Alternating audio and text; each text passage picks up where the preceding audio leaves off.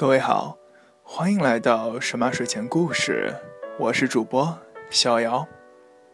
神马睡前故事每天晚十点前更新，更新的平台有荔枝 FM、网易云音乐电台以及 iOS 平台下的 Podcast。感谢各位的收听。如果各位有任何的意见建议，或是想和主播逍遥交交流的话，欢迎关注逍遥的新浪微博“逍遥散闲”。懒散的散，闲人的闲，谢谢各位。今天我们故事的名字叫做《做他的铠甲》，作者排骨骨。做他的铠甲，这是一个离国境线不算远的僻静岛屿。雪白的海沙，柔软细腻，海风宜人。黄昏时分，迎来退潮，水位逐步下降。就能看见防浪堤和海岸线平行。由于靠近赤道的关系，与热同期，连日阵雨把天空分隔，云絮灰蒙蒙的，这不算美。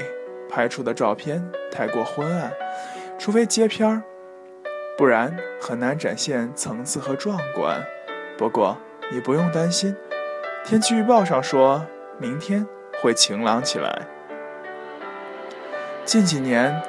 不乏世界各地的人慕名而来，这个被世界遗落的黄昏圣地，美得无与伦比。一场充满期待和未知的旅行，他对他们有一个统一的称谓：黄昏收集爱好者。他们过于放荡不羁或者孤僻，沉浸在艺术中，拍出的黄昏却令人惊叹。他很少询问来去匆匆的旅客的名字。也不打听他们的曾经，他宁可假想出一段猎奇的冒险，又或是一段忧伤的爱情，亦或是一段与逆流抗争的人生，然后把这些安插在他们身上。他叫严远，他和很多人不同，不会厌倦，对新事物保持新鲜，对旧事物保持热忱，所以这种态度常常让人想与之亲近。工作是抚养他长大的舅舅安排的。两年前，舅舅在岛上因病去世。他总想着，就算今天哭泣，明天还是会笑回来。自带阳光的少年，这是岛上人对他的形容。他总说，等他挣够了钱，就在悬崖上盖一座小木屋，和心爱的人去住。初夏迎来第一批旅客，他按照惯例去码头帮人提行李箱，带着微笑，礼貌相迎。一个月前晋升副主管的他，和从前没有差别。托他的人情，这是我在游轮上工作的最后一天，明天起将在岛上和他成为同事。来人大多疲惫。倦怠的面容上勉强堆砌着笑容。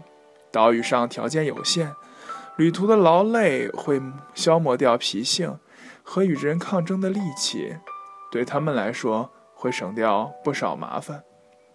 旅客纷纷下船，只剩船尾一个穿黑白格子长裙的中国姑娘，双眼紧闭，头半倚在手臂上，温润的脸颊没有血色，打湿了一缕她在侧脸上的头发。耳鬓的碎发在风中凌乱，他微微皱眉，转而与我目光交汇。我上前低语：“固执姑娘，十多个小时的航行早已吐得七荤八素。”他拒绝任何人靠近。天气恶劣，海浪翻滚汹涌，轮船比平常还颠簸。半个身子探向窗外，很危险。可他就是不听人劝，也一言不发，不吃饭也不睡觉。晕船药和矿泉水一直摆在桌上都没动过。他听我说完，走了过去，弯下腰对那个姑娘说：“三百海里的航程不容易，但总算到了，欢迎。”他沉默着睁开了眼睛看了他一眼，没有拒绝他的好意，他也没有刻意的问他需不需要帮助，只是在他没站稳的一瞬间，做了想要扶他的动作。但没有碰到他，他自己又站定了身子。若海风是反向吹来的，那他一定会被刮倒。他拖着最后一个简洁的银色行李箱，轮子卷起白色沙粒。他在前面引路，而他跟在后面，往拖尾沙滩的房子走去。这样的美丽姑娘，却有着和外貌年纪不相称的彷徨感。我断定，他心中带伤。我不清楚严远洞察出了什么，但我相信他一定有某种能力。他明澈的眼睛、温柔的笑意，或是一句不加修饰的陈述句，总有一样让他放下戒心。我跟在他们后面，听着他为他介绍这里，言语中带着欢愉。他低头自顾自地走着，没有一丝动容，天边也将暮未暮。我开始揣测那个姑娘可能遭受的际遇，关于逃离、痛苦，又或是孤独。似乎作为旁观者，更容易对那些忧伤的图景感到惆怅。深夜，房门一声巨响，床开始剧烈摇晃。我猛然从睡梦中惊醒，眼前是一双血红的手和急促的喘息声。我吓得一脸惨白。严严远，我在黑暗中辩论他的轮廓，颤抖着说话。他摇着我的肩膀，无助的眼神向我施救。他语无伦次：“晶晶晶，他呃不是沈墨他晶晶，你快点起来，快点，你去看一下，你去看一下。”我来不及换身衣服，穿上睡衣就被他拉出来。他一路上都在反复说他自己也搞不清怎么回事。我顾不上叫他冷静，狂奔已让我上气不接下气。海风和呼吸在耳边交替，低声嗡鸣。人的生命是神圣的，人的生命从一开始就含有天主创造的行动，并与其造物主以及人生命的唯一中向，常保持着一种特殊的关系。任何人都没有权利直接毁灭一个无辜者的生命。这种行为都是严重违反人性尊严与造物主的圣德的，不可杀害无辜和正义的人，因为人的生命自受孕开始就有不可度让的权利，就要在他个体的整体性上，就应以绝对的方式受到尊重和保护。卡琳娜医生靠坐在医务室外白墙前的长凳上，双手合十，重复着这段话。眼前是一片黑的深浓的海。他是虔诚的天主教徒，似乎不停的诵读就可以减轻罪恶与苦楚，而这是为了让一切得到宽恕。对于没有任何宗教信仰的我来说，内心焦躁不安。我试着模仿他，合十双手，让自己的颤抖停下来，但脑子里满是他下身铺展开的潮湿血迹。还有写满生僻字学名的药盒，演员怎么一路把他抱过来的？我几乎记不清楚，但他无畏的眼神却没有半点瑟缩，震慑的我全部神经里的疼痛，却无法对其解构。他弓着背从房间里走出来，突然跪在我面前，身体的沉重压在用力撑着地的两手上，关节发白。紧接着，两肩抽动，头快埋在沙堆里。我眼睁睁地看着，但拉不动他。我说了很多，他一句也没说。那晚月亮的光线格外短浅，海浪拍打礁石的声音无比响亮，但我看清了他的脆弱，也听见了眼泪坠落的滴答声。从那以后，他眼睛里的光芒时不时会忽然垂下，蒙上黯然。他不开心的时间多了起来，他常来找我聊天，可能觉得这件事的复杂只有我才了解。沈默说：“就算我把生命给他，他也会丢掉，不要吧？”他说：“我每次都告诉自己不会了，但我心里知道还会有下次。我和他绝不可能的。他有妻子，还有一双儿女，很不可思议吧？我也觉得。”你是不是觉得我的存在很让人恶心？哦，怎么会不呢？我早就这么认为了。有没有一种人和我一样，必须把自己逼入死路才能绝处逢生？不过你也知道，谁也不愿意与绝望对立。可我，已经不害怕失去了。好多时候，人的可悲来源于不自知，而我反而发觉太自知，竟是一件比可悲更可悲的事。我想，这样糟糕的人生，把自己过成这样，有什么值得原谅的？可不知为何，我开始可怜他了。我毕竟不了解扎根在他心中的痛有多深，熬过多少个日夜来驯服孤独的感受，用近乎画地为牢的方式包裹内心的波澜，好像体无完肤也能忍，骗自己把悲切深藏着，就算看不见阳光，也可以与黑暗作伴。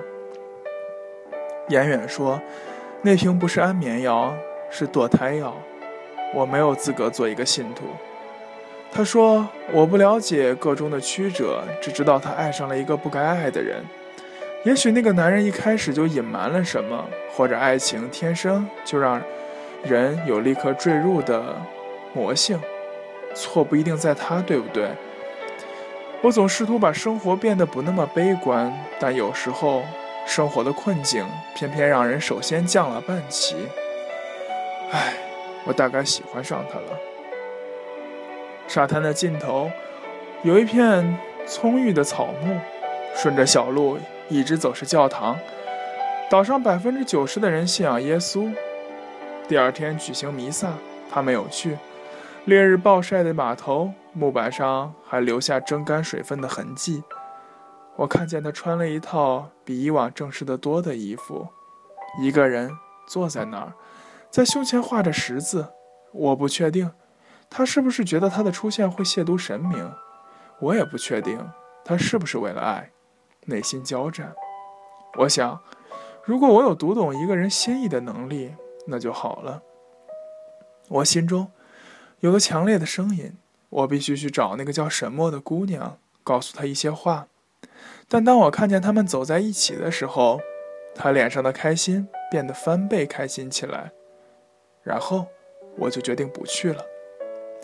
那天我休假，无事可做，就捧着相机四处拍照。我记得买相机的时候，老板告诉我：“你把美好的东西拍下来，再一直看，一直看，就会发现有比美好更美好的事。拍黄昏的耀眼，拍夕阳没入海湾，拍天边余晖，拍天空的青芒，拍摇曳的渔船，拍跳跃的海豚，它们也自然成了我相机里的照片。”他们紧紧依偎坐在沙滩上。沈墨穿着一条白色的裙子，长发披在身后，头靠着他，而他的手握在他的肩上。无边无垠的苍穹，星空如水，像洒下繁星装点成恋爱剧集里的画面。他们相吻，那一刻，我似乎能看见这段故事的终章。不要猎奇，不要忧伤。不要与逆流相抗争，宁和的、淡泊的，那样，才是让人向往的爱情吧。一星期后，沈墨不辞而别。严远说：“我给他讲了寄居蟹的故事，他走了。我不是要告诉他他抢了别人的房子，我只是想说，我愿意做他的铠甲。故事是这样的：寄居蟹生活在被他掠食的铠甲里。”他一生注定四处寄居，没有人计算过他换过多少房子，所以有人以为他没有甲壳就会立刻死掉。但有一些寄居蟹，它们不但不会死，还能长出类似螃蟹的硬壳。它的钳子坚硬到甚至能弄破椰子的外壳。我们看不见房子里的城堡，就以为它寄人篱下，不是归属。我们没有直面的决心，就以为那是最恐怖的可能。以为没有甲壳会立刻死掉的人是我。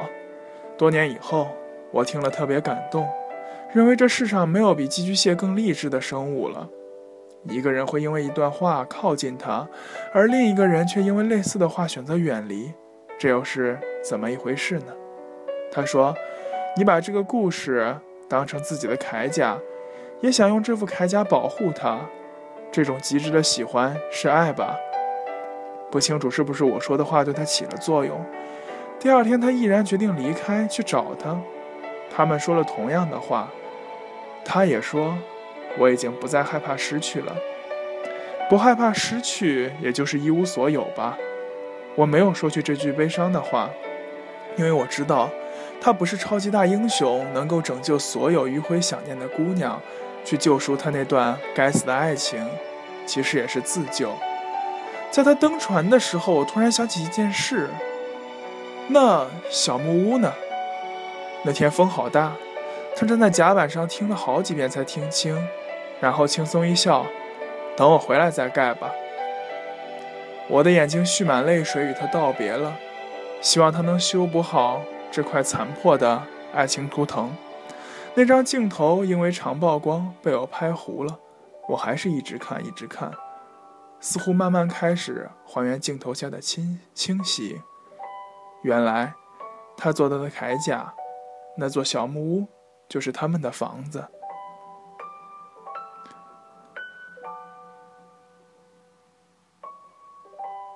感谢各位的收听，今天的神马睡前故事到这里就要结束了。各位，晚安，好梦，再见。